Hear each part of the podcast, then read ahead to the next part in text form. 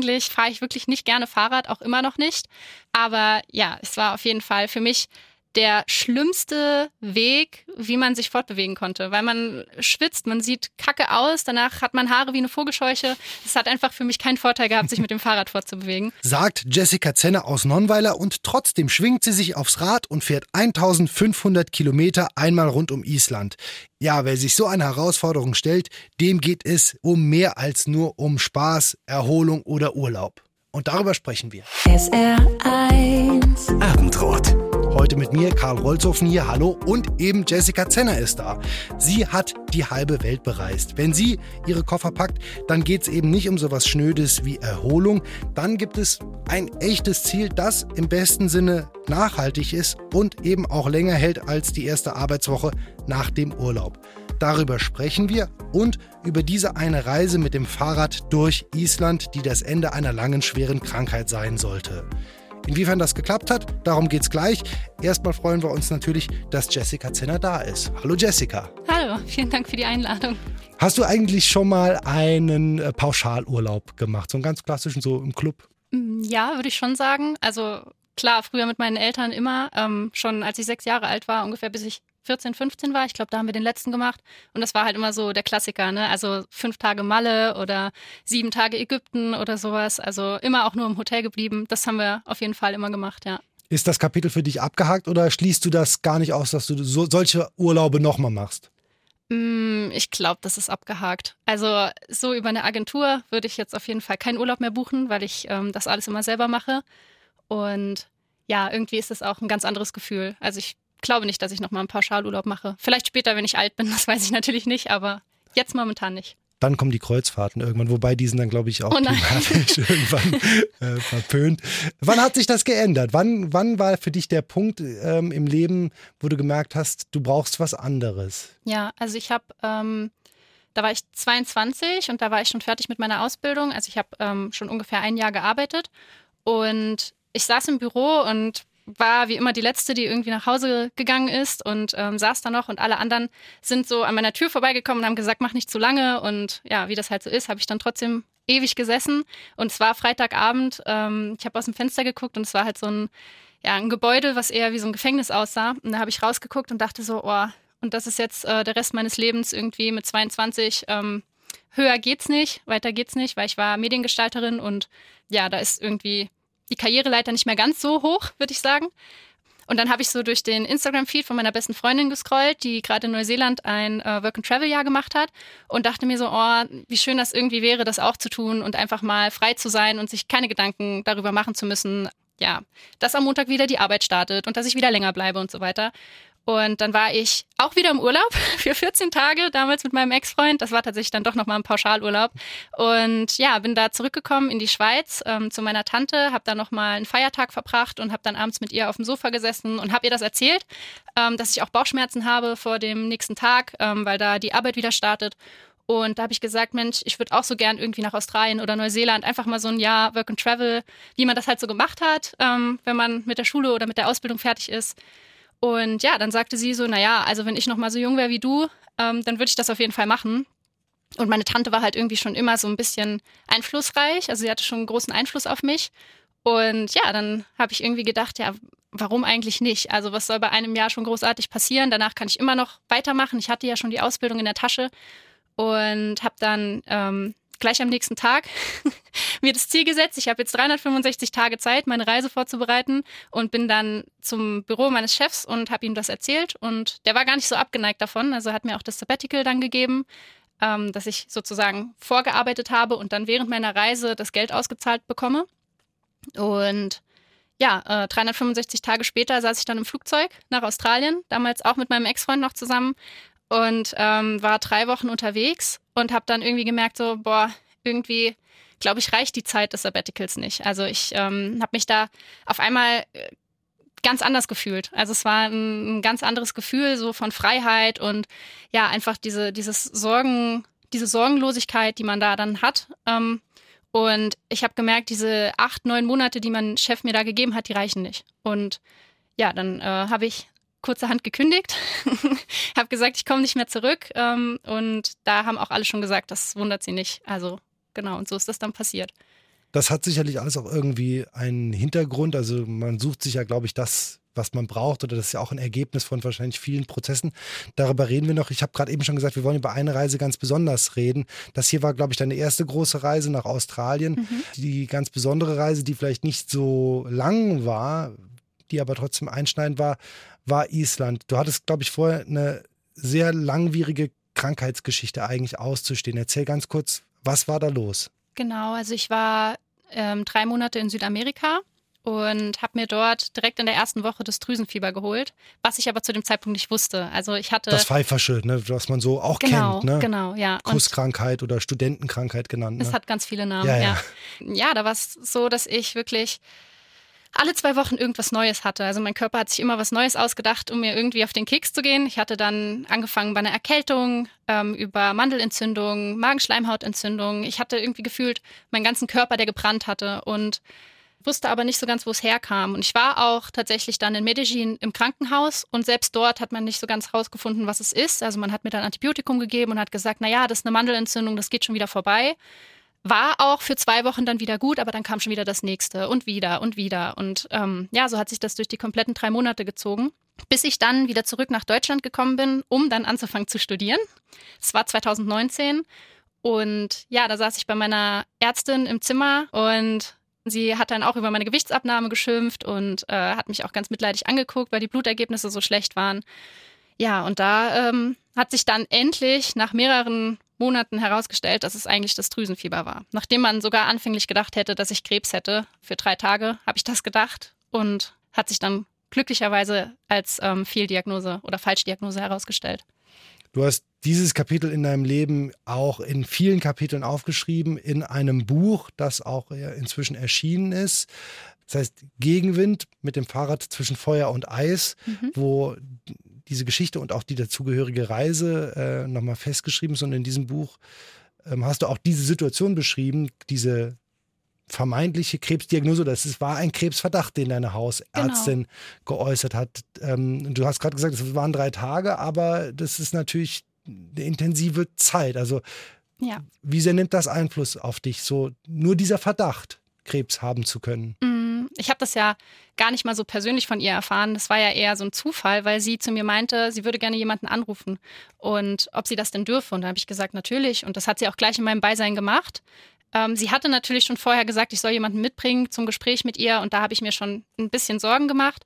Und als sie dann den Hörer ähm, ja, genommen hat und gesagt hat, ich habe hier eine Patientin, 25 Jahre mit Verdacht auf Lymphom, habe ich natürlich sofort mein Handy genommen und gegoogelt natürlich. unterm Tisch. Ja. Ähm, und als ich das dann gelesen habe, Lymphdrüsenkrebs, äh, ist natürlich der Boden unter mir weggefallen.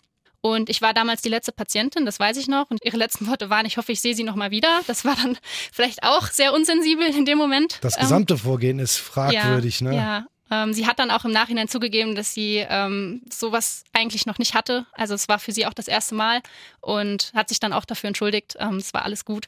Aber in dem Moment war das natürlich für mich, oder beziehungsweise ich habe es eigentlich gar nicht so wahrgenommen von ihr. Ich habe das erst im Nachhinein ähm, als ich dann drüber nachgedacht habe, gemerkt, dass das vielleicht ein bisschen, ja. Du warst ja in dem Moment mit den Gedanken wo ganz anders, logischerweise. Genau, ja, ja. ja. Und ich bin auch aus der Tür raus und bin danach direkt zusammengebrochen und habe mich natürlich gefragt, warum ich. Und ich war ja noch gar nicht fertig mit dem Reisen. Also das, mein Leben hat ja gerade erst angefangen. Ja, war schon hart, weil man sich dann auch direkt die, die Fragen natürlich stellt, wie geht's weiter? Werde ich noch mal reisen können? Werde ich mein Studium fertig machen können? Ähm, wie sage ich es meiner Mutter? Mhm. All solche Geschichten. Das waren schon große Fragen. Und ich habe auch, ich glaube, die ersten 72 Stunden nur Disney-Filme geguckt. Einen nach dem anderen. Um einfach mal so auszublenden und das, das. Ja, ja also das ist ja eine, eine Situation, die man sich erstmal nicht vorstellen kann und wo man auch erstmal vom Schlimmsten natürlich ausgeht. Glaubst du, dass diese Diagnose auf dein Leben bis heute noch einen Einfluss hat oder ist das Kapitel mit dem negativen Befund, den es dann vom Onkologen gab, abgeschlossen? Nee, definitiv. Also ich denke heute noch viel drüber nach. Es hätte ja auch durchaus anders aussehen können am Ende. Ähm, ich hatte einfach sehr viel Glück gehabt, dass es nicht so war, weil das Drüsenfieber ja die gleichen Symptome hervorruft wie eine, ein Lymphdrüsenkrebs. Oder Nur kann, ist der Lymphdrüsenkrebs äh, massiv tödlicher. Ne? Also auch, glaube ja. ich, eine, eine sehr hässliche und sehr, sehr gefährliche Art des Krebses. Ne? Ja, definitiv. Und Genau, und da ähm, bin ich heute sehr dankbar für, dass es sich halt eben als ja nur Verdacht oder ein falscher Verdacht herausgestellt hat. Und es hat definitiv auch verändert, wie ich mit mir selbst und mit meinem Leben umgehe. Definitiv. Dieses pfeifersche Drüsenfieber und diese vermeintliche Krebserkrankung. Beides hat dein Leben durcheinander gewirbelt. Und Reisen hat immer irgendwie eine Rolle gespielt. Und dann hast du gesagt, irgendwie Island, beziehungsweise mit deinem Freund hat sich das irgendwie so ergeben. Ne? Ihr habt euch so die Bälle zugeworfen, dann war klar, ihr fahrt nach Island. Island sicherlich ein lohnenswertes Ziel. Ihr seid aber mit dem Fahrrad gefahren. Ja. Beziehungsweise ihr seid nicht mit dem Fahrrad nach Island gefahren, weil das nicht geht. Aber ihr seid mit, mit den Rädern nach Island geflogen und habt dort die, die Insel einmal umrundet quasi, obwohl genau. du Fahrradfahren hast. Ja. Warum tut man sich das an? Ja, das ist eine sehr gute Frage. Das habe ich mich in Island dann auch ganz oft gefragt. ähm, nee, es war echt so, dass wir wussten irgendwie gar nicht, wohin in diesem Jahr. Also wir waren ja auch durch Corona ähm, sehr beschränkt und äh, hatten zwei Jahre auch keine Reise unternommen, so wirklich. Und ähm, dieses Drüsenfieber steckte mir auch immer noch in den Knochen. Also ich war immer noch sehr angeschlagen ähm, und habe mich immer noch nicht wirklich ja eins mit meinem Körper gefühlt. Und ja, das Fahrradfahren ist, ist auch eine Geschichte für sich, weil eigentlich ähm, fahre ich wirklich nicht gerne Fahrrad, auch immer noch nicht. Ähm, früher habe ich sogar gesagt, ich hasse es. Das würde ich jetzt nach der Reise nicht mehr sagen. Aber ja, es war auf jeden Fall für mich der schlimmste Weg, wie man sich fortbewegen konnte, weil man schwitzt, man sieht kacke aus, danach hat man Haare wie eine Vogelscheuche. Es hat einfach für mich keinen Vorteil gehabt, sich mit dem Fahrrad fortzubewegen. Und als mein Freund dann kam und meinte, ja, wir könnten ja mit dem Fahrrad um Island fahren, war es kurioserweise so, dass ich direkt Ja gesagt habe. Ich habe gar nicht drüber nachgedacht. Ich habe gesagt, geil, Island, bin ich dabei. Aber man denkt doch eine halbe Minute später nochmal über das Gesagte nach und denkt so, nee, halt, stopp, war eine dumme Idee. Warum hast du das nicht gesagt? Ich weiß auch nicht. Irgendwie äh, war dann in mir drinne schon der Wille da, das mit dem Fahrrad durchzuziehen, weil ich auch dachte, ja, wenn ich irgendwie nochmal zurück zu meinem Körper finden möchte nach dieser Krankheit, dann nur so. Also dann nur mit dem ganz Extremen. Also nur indem man sich irgendwie geißelt oder sich was böse zu sich ist. Das klingt jetzt so hart. so ja, du hast es so hart, du hast gesagt, es hat nur Nachteile, Fahrradfahren. Ja, das stimmt. Nein, ähm, also ich, ich wollte ja meinen Körper wieder spüren. Und ich wusste, wenn ich da jetzt irgendwie einen Pass hochfahre und vielleicht noch Regen im Gesicht habe oder sonst was und dann wahrscheinlich auch fluchen werde, ähm, wusste ich trotzdem, werde ich meinen Körper auf kurz oder lang irgendwann doch spüren müssen. Und ähm, das war irgendwie mein Ziel. Und ich wollte auch ehrlicher, also ich wollte ehrlich gesagt auch wissen, ob ich das dann noch schaffe. Also ob ich dazu fähig bin, ähm, die Insel zu umrunden mit dem Fahrrad. Mit dem, also wohlgemerkt kein E-Bike, mit dem Mountainbike. Mit dem richtigen. Ja. Und das war auch, glaube ich, nicht das Neueste, sondern irgendwie ein altes Kinderrad oder so. Das genau. war, ihr seid da so mehr oder weniger unvorbereitet, glaube ich, auch reingeschlittert. Mhm. So liest es sich zumindest in deinem Buch. Ähm, wir alle wissen von langen Radtouren, die jeder, glaube ich, schon mal irgendwie gemacht hat, wie es sich anfühlt, auch ähm, irgendwie sich, sich herauszufordern, eine Herausforderung anzunehmen. Du sagst ja auch, es geht irgendwie um das Ziel, auch einmal um diese Insel das drumherum zu packen. Und wir wissen auch, wie sich Anstrengung anfühlt. Aber vielleicht kannst du mal erklären und beschreiben, wo dieses eine Quäntchen mehr, ich kann es selber kaum in Worte fassen, aber ja. wie du dann zu dir findest und wie du dann den Körper wirklich wieder spürst. Und du meinst ja mit dem sich spüren nicht den Muskelkater. Nee, nee, definitiv nicht. Es war eher so, wenn wir halt so einen Pass hochgefahren sind und ich habe es wirklich in diesem Moment, ich kann es nicht anders sagen, ich habe es gehasst. Mhm. Ich habe wirklich jeden Zentimeter, den ich mich fortbewegt habe, gehasst auf diesem Fahrrad. Ich habe mein Fahrrad gehasst, ich habe mich gehasst, ich habe mein Gepäck gehasst, das Wetter, den Gegenwind, alles. Und ähm, es war trotzdem so, dass wenn wir dann hochgefahren sind zum Beispiel. Also wir sind 20 Kilometer einen Pass hochgefahren und sind dann oben angekommen und hatten diese Aussicht und haben dann nach hinten geguckt und gesehen, was wir alles geschafft haben. Und das waren so diese Momente, wo man sich dann gespürt hat. Also das kann ich auch so ganz schwer erklären. Und das ist auch was, was, mit, was man mit dem Auto gar nicht merkt. Wenn man da den Pass hochgefahren ist, ist man in zehn Minuten oben. Aber mit dem Fahrrad hat man sich das halt hart über Stunden erarbeitet. Und dann tut es natürlich auch weh im Körper und man merkt, okay, ich bin das wirklich gefahren, die Oberschenkel brennen, aber das ist ein, ein gutes Gefühl. Also es ist nicht so dieses, oh, ich habe jetzt zwei Stunden im Fitnessstudio nur Beine trainiert und kann nicht mehr gehen. So war das nicht, sondern es war so ein, man hat halt gemerkt, was man geschafft hat und das, ja, wurde natürlich auch ging natürlich auch mit Schmerzen einher, aber trotzdem war es im Großen und Ganzen ein positives Gefühl, was einen irgendwie innerlich ausgefüllt hat. Ich kann das nicht so richtig beschreiben, glaube ich. Äh, Verstehe ich schon, weil das natürlich irgendwo in dem, im tiefsten Innern alles irgendwo stattfindet. Ich versuche mhm. nur mir gerade vorzustellen, inwiefern es vielleicht eine Möglichkeit gibt, diesen Mechanismus auch auf den Alltag zu übertragen oder ob das nur auf Reisen geht. Also dieses, ich schaue zurück, ich schaue auf das, was ich irgendwie mhm. erreicht habe, ich schaue auch irgendwo hin, wo ich hin will. Oder muss man dafür weg? Muss man dafür einfach von zu Hause weg? Ich würde sagen, am Anfang habe ich das tatsächlich immer gedacht. Also gerade als ich jünger war und meine ersten Reisen gemacht habe, da ging es für mich nur darum, ich muss hier weg, ich muss aus Deutschland weg, ich muss was Neues sehen. Nur dann fühle ich mich vollkommen. Ähm, jetzt mittlerweile über die Jahre habe ich gemerkt, das ist gar nicht so der Fall, sondern es geht auch viel mehr ums Leben. Ne? Also ich habe auch, das ist auch das, worum es in meinem Buch eigentlich geht, diese große Frage nach dem Warum. Und die habe ich immer gesucht auf Reisen. Also ich bin losgezogen, um mein Warum zu suchen, in der Hoffnung, dass es irgendwie vom Himmel fällt. Spoiler, es ist nicht passiert. Und ja, irgendwie ähm, habe ich im Laufe der Zeit dann wirklich viel drüber nachgedacht und auch gemerkt, so, naja, vielleicht ist mein Warum auch einfach das Leben selbst. Also so der Alltag, ähm, der auch mal anstrengend ist oder auch mal mit Gegenwind behaftet mhm. ist. Und man muss es einfach irgendwie, glaube ich, nehmen, wie es kommt. Ja. Du hast aber, für, um das zu begreifen, ja eben viele Reisen äh, durch Südamerika, mhm. durch Australien, durch Island auf dich genommen. Wäre das ohne das Reisen gegangen, diese Erkenntnis? Uh, ich glaube für mich persönlich nicht. Also ich glaube, ich musste losziehen, um das zu merken. Also ich hatte vorher auch eine ganz andere Sichtweise auf die Welt und wie sie funktioniert und auch auf Kulturen. Ich kannte ja nur das, was ich bisher mit meinen Eltern bereist hatte, wenn man das überhaupt Reisen nennen kann, und hatte von der Welt ehrlich gesagt gar keine Ahnung. Also das kann ich jetzt im Nachhinein so einfach sagen, weil ich ja jetzt durch die Reisen auch viele Menschen kennengelernt habe, denen es nicht so gut geht wie mir oder auch besser geht wie als mir, als mir. und auch ja die Natur und dieses Gefühl für die Welt und unseren Planeten, den einfach in Anführungszeichen zu kennen, das würde ich mir jetzt nicht anmaßen, aber so ein bisschen ähm, besser kennengelernt zu haben. Ja. Inwiefern war denn das Reisen für dich auch eine Form des Flüchtens? Also dieses sich vielleicht flüchten klingt immer negativ, aber auch so dieses sich ganz bewusst mal aus seinem Leben auch mal wegbeamen, sich mal anderen Einflüssen aussetzen, weil du in deinem Buch beschreibst, dass es von Teilen von Menschen, die dir sehr nah waren, auch Erwartungen gab, was du, was du zu tun hast, was du zu lassen hast. Und so ließ es sich zumindest in dieses Reisen so ein bisschen Befreiungsschlag. War. Mhm. Also inwiefern war für dich das Reisen auch ein ganz notwendiges Übel, um aus deiner Situation mal rauszukommen? Also die allererste Reise nach Australien war definitiv ein Fluchtversuch. Ich würde es auch so beschreiben im Nachhinein, auch wenn ich mir das damals wahrscheinlich nicht eingestanden hätte. Und auch die zweite Reise. Ich bin ja dann kurz nach Hause gekommen und bin dann direkt wieder los nach Asien und dann auch nach Südamerika und habe aber damals nicht so wirklich gedacht, dass ich flüchte. Und jetzt im Nachhinein würde ich schon sagen, dass ich das getan habe. Meine jetzigen Reisen sind jetzt anders, also die nehme ich auch viel bewusster wahr. Und ich glaube, wir alle ähm, flüchten uns irgendwo hin, wenn wir mal eine Auszeit brauchen. Also ich würde schon sagen, dass wenn wir ins Ausland gehen, das schon eine Art Flucht ist vom Alltag. Nur die Frage ist, wie nimmt man es dann am Ende wahr und was nimmt man da raus? Also ist es halt wirklich einfach nur, ich fliege irgendwo hin, um mal kurz aus dem Alltag rauszukommen oder ich fliege irgendwo hin, um das Land kennenzulernen und die Leute und mach da was draus für mich sozusagen. Bei deinen früheren Reisen war es aber, glaube ich, so, dass sie mehr deinem eigenen Interesse galten. Ja. Also mehr, da ging es mehr um dich als um das Reiseland. Genau. Weil du ja auch dann Veränderungen in deinem Leben für dich quasi daraus abgeleitet hast. Ne? Ja, genau. Das war am Anfang, als ich nach Australien gegangen bin, definitiv so. Also da habe ich gedacht, okay, ich äh,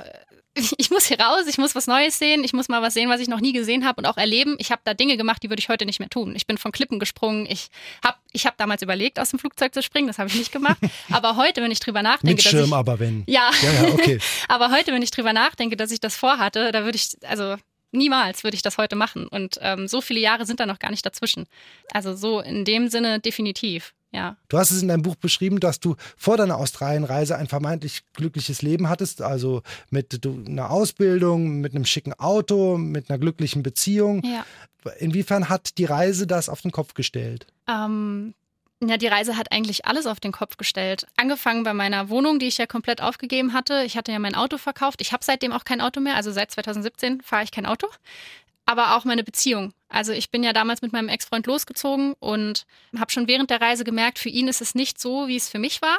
Das ähm, hat sich ganz schnell herauskristallisiert und als wir dann wieder zurück waren, zumindest für mich ein paar Monate, für ihn war das ja dann für immer sozusagen, ähm, fing er dann auch an, vom Hausbau zu sprechen und ja, heiraten und Kinder kriegen und sowas. Und ich habe gedacht, halt, stopp. Also ich bin noch gar nicht fertig irgendwie und habe dann für mich halt beschlossen, okay, irgendwie muss ich mein Leben komplett ändern. Ich habe mich dann getrennt, ich habe meinen Tennisverein gewechselt, weil ich gesagt habe, okay, ich möchte nicht mehr, also ich habe damals sehr hoch Tennis gespielt, mhm. ich möchte das einfach nicht mehr, ich möchte diesen Druck nicht mehr haben. Ich habe keine äh, Verträge abgeschlossen, weil ich immer irgendwie ein bisschen meine Freiheit brauche. Ja, ich habe einfach meine Prioritäten anders gesetzt. Ich glaube, so kann man das eher sagen. Also die Reise hat meine Prioritäten verschoben. Mir erschließt sich jetzt noch viel stärker der Name deines Blogs, der ja freigereist, glaube ja. ich, heißt. Und das heißt auch dein Insta-Kanal, genau. glaube ich. Ja. Das erschließt sich natürlich und das ist unglaublich griffig und äh, unglaublich einleuchtend, weil, äh, weil du dich quasi damit ja auch so ein bisschen aus den Erwartungen und den Zwängen, die du hattest, dich freigereist hast. Mhm, genau. Heute, hast du eben auch schon gesagt, reist du anders. Ja. Musst du dich noch freireisen oder wie reist du heute? Ähm, ich glaube nicht, dass ich mich noch freireisen muss. Ich glaube, ich habe für mich einen ganz guten Weg gefunden, wie ich frei sein kann und trotzdem meine Verpflichtungen sozusagen erfülle. Meine Reisen haben sich dahingehend halt so verändert, dass ich mehr Fokus auf das langsame Reisen lege. Also ich springe nicht mehr von Land zu Land, wie ich das früher gemacht habe, weil ich bin ja dann nach Australien einmal komplett durch Asien, habe ja jedes Land mitgenommen, was ich irgendwie kriegen konnte und habe auch jede Flugreise gemacht, die ich äh, machen konnte. Das äh, bedauere ich heute auch sehr. Und es ist jetzt anders. Also ich versuche, meine Reisen so zu legen, dass die Zeit, die ich vor Ort habe, mit der Flugzeit übereinstimmt. Also ich würde jetzt nicht mehr für sieben Tage nach London fliegen oder nach äh, New York, noch schlimmer, sondern ich versuche dann gleich irgendwie ein halbes Jahr oder ähm, länger noch dort zu bleiben, damit sich das auch lohnt. Ich kompensiere die Flüge ähm, und schaue dann auch vor Ort, dass ich nicht mehr in Hotels schlafe. Also das habe ich in Australien auch schon nicht gemacht, aber dass ich zum Beispiel ähm, bei Locals schlafe oder dass ich in den Communities übernachte und gucke, dass ich die kennenlerne. Ähm, ich habe zum Beispiel in Guatemala, habe ich eine Woche, oder haben wir, ich mit meinem äh, Freund, haben wir eine Woche ähm, bei einer Familie gelebt, die ganz arm war und die sich halt dadurch sozusagen ihr Haus finanziert.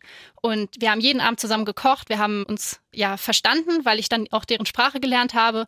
Und sowas finde ich halt total schön. Und das war früher nicht mein Fokus, definitiv nicht. Also ich habe zwar schon mich dafür interessiert, wie das Land und die Kultur ähm, aufgebaut sind, aber ich bin da nie so tief eingetaucht, wie ich das jetzt heute machen würde. Jetzt ist und wird das Reisen ja auch dein Beruf, weil du Tourismusmanagement, du kannst den Studiengang besser sagen als ich, glaube ich. Leisure and Tourism Management. Leisure ja. and Tourism Management in Stralsund studierst, also mhm. das wird dein Beruf sein. Wie kannst du diesen Beruf ausüben? Du wirst nicht im Club in Ägypten deinen Beruf ausüben? Wie, wie soll mhm. er, wie, wie, wie sieht dein Berufsleben aus nach dem Studium, mit dem mhm. du hoffentlich bald fertig bist? Also man könnte jetzt natürlich auch meinen, dass ich Leisure and Tourism Management ausgesucht habe, einfach nur weil ich gerne reise. Ähm, aber eigentlich hat es noch einen viel größeren Hintergrund, weil ich halt unterwegs viele Dinge gesehen habe, die mir nicht gefallen haben, ähm, im Hinblick auf Nachhaltigkeit. Äh, ich weiß, das, ist, das kann man heutzutage nicht mehr hören, aber ich bin in Langkawi in Malaysia tauchen gewesen und habe gedacht so, boah, hier sind aber viele Quallen. Da waren tausende, hunderte Quallen, die auf mich zugekommen sind. Und dann bin ich ein bisschen näher gekommen und habe mir das angeguckt und dachte so, nee, verdammt, das sind Plastiktüten. Tüten. Ja, mhm. das waren keine Quallen. Und das war dann schon echt äh, erschreckend. Und ich, das war so der erste Moment, wo ich dachte so, boah, ich muss ja auch irgendwie meinen Teil dazu beitragen. Und ich bin hier als Touristin, ich bin hierher geflogen, ich bin hingereist, ich habe da einen ganz großen Fußabdruck hinterlassen. Und es war das erste Mal, wo ich wirklich drüber nachgedacht habe und gedacht habe, Mist, was machst du hier eigentlich? Und so kam das dann im Laufe der Zeit, über mehrere Monate, dass ich überlegt habe, wie kannst du was Positives beitragen? Und dann habe ich gedacht, okay, ich, ich muss die, die, Tourismusbranche besser kennenlernen, also studiere ich Tourismusmanagement. Nur so kann ich lernen, wie das funktioniert und wo die Hebel sind, die ich drehen kann. Und deswegen habe ich mich dann auch für den Studiengang beworben. Also und funktioniert es? Also muss man so streng sein und sagen, okay, Malaysia geht einfach nicht mehr oder ich muss einfach mindestens ein Jahr da sein, um den Flug zu rechtfertigen, wie du es ja machst. Oder können wir uns für 14 Tage Sommerurlaub, mal abgesehen davon, dass das ohnehin sündhaft teuer ist, mhm. einfach Malaysia abschminken oder Fernostasien so? Ich bin gar nicht so auf dem Weg, dass ich sagen würde, man sollte Reisen verbieten. Auf keinen Fall. Ähm, weil Reisen ja auch bildet. Mhm. Also nur durch das Reisen habe ich zum Beispiel festgestellt, was ich eigentlich da mache ja. ne? und was das für eine Auswirkung hat und wie unsere Welt überhaupt aussieht und an anderen Ecken vielleicht ja, wie dort das Leben einfach ist.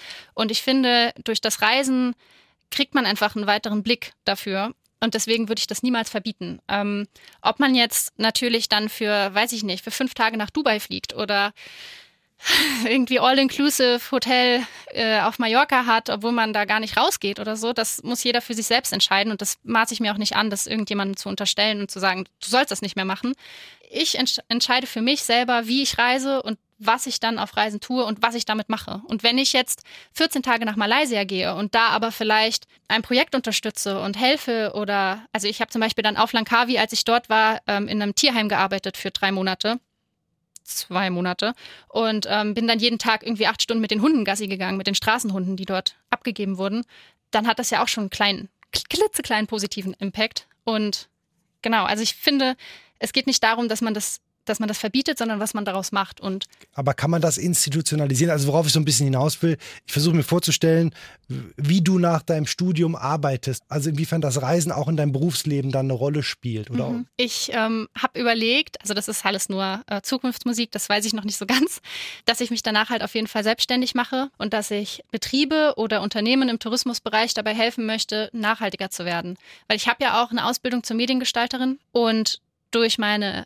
sehr wirtschaftlich Marketing geprägte Ausbildung, die ich jetzt in meinem Studium mache, ähm, kann ich das ja kombinieren und kann sozusagen nachhaltigen Unternehmen dabei helfen zu wachsen und bekannter zu werden, weil es gibt schon viele Alternativen, auch in also gar nicht nur im Hinblick aufs Reisen, sondern grundsätzlich. Grundsätzlich, ja. ja. Mhm. Überall auf der Welt gibt es solche Initiativen und solche Menschen, die ähm, Dinge einfach bewegen und ich möchte deren Geschichte erzählen und das versuche ich halt durch meine Ausbildung und alles zu kombinieren als Unternehmen. Ich habe da noch keine, ich habe keinen Businessplan ja. geschrieben. Ne? Das ist einfach so in meinem Kopf drinne. Aber ich möchte denen halt dabei helfen, ihre Geschichte zu erzählen und dass die Menschen auch davon Wind kriegen. Wenn ich meinen Urlaub zum Beispiel in Kanada mache, dann gibt es da vielleicht jemanden, wo ich hingehen kann, der die Dinge anders macht als jetzt zum Beispiel eine große Hotelkette oder sowas. Und denen möchte ich einfach helfen, ein bisschen bekannter und größer zu werden. Das ist, wie du sagst, aber noch Zukunftsmusik. Im Moment schreibst du deine Bachelorarbeit genau. noch. ähm, das hat jetzt wahrscheinlich Prio 1, aber wo geht die nächste Reise für dich hin? Mm, die nächste Reise. ist gar nichts geplant im Moment? Nein, gar nicht. Ja. Tatsächlich nicht. Also, äh, wir haben so ein bisschen überlegt, tatsächlich sogar eine Fahrradreise zu machen. Ob und wie die stattfindet, das wissen wir noch nicht. Es ist auf jeden Fall nicht Island und auch kein Land, das ähnlich ist. Ähm, damit habe ich abgeschlossen so ein bisschen. Weniger Berge also. Weniger Berge, genau. Mhm. Ähm, wir haben überlegt, so ein bisschen Richtung Südeuropa zu fahren mit dem Fahrrad, aber das ist alles wirklich nur Zukunftsmusik. Das sind noch keine festen Gedanken. Ähm, aber es muss wieder das Fahrrad sein. Es kann nicht ein anderes Fortbewegungsmittel sein. Naja, das, ja, das ist, ich weiß, es klingt sehr ähm, kurios, weil ich ja auch sage, ich mag das Fahrradfahren ja. immer noch nicht, aber es ist so ein bisschen, wie soll ich das erklären? Ich, ich mag das Fahrradfahren nicht, aber ich mag die Art zu reisen. Mhm. Also die, diese Art, mit dem Fahrrad unterwegs zu sein, dieses langsame und auch das Nachhaltige tatsächlich, sind für mich einfach so ein bisschen balsam für die Seele. Also es ist ein bisschen meditativ. Und ja, auch wenn ich das Fahrrad an sich nicht mag, ist halt dieses, dass man jeden Grashalm einzeln sieht, dass man so die, die Naturgewalten halt wirklich spürt, mhm. Meter für Meter. Das ist für mich halt unfassbar wertvoll und da bin ich auch so ein bisschen süchtig geworden, muss ich sagen. Interessant, also spannender Widerspruch. Äh, ja. Aber also eine Hassliebe verbindet dich ja. mit dem Fahrrad, ganz offensichtlich. Ja. Letzte Frage noch. Wann entspannst du oder hat Reisen nichts mit Entspannung für dich zu tun? Nee, leider gar nicht. Nein. Ich habe ich hab sehr große Probleme damit zu entspannen. Auch nicht mal am Strand liegen oder sowas und einfach mal ein mhm. Buch lesen oder so? Ich liege sehr selten am Strand. Also wenn ich unterwegs bin, mache ich auch was.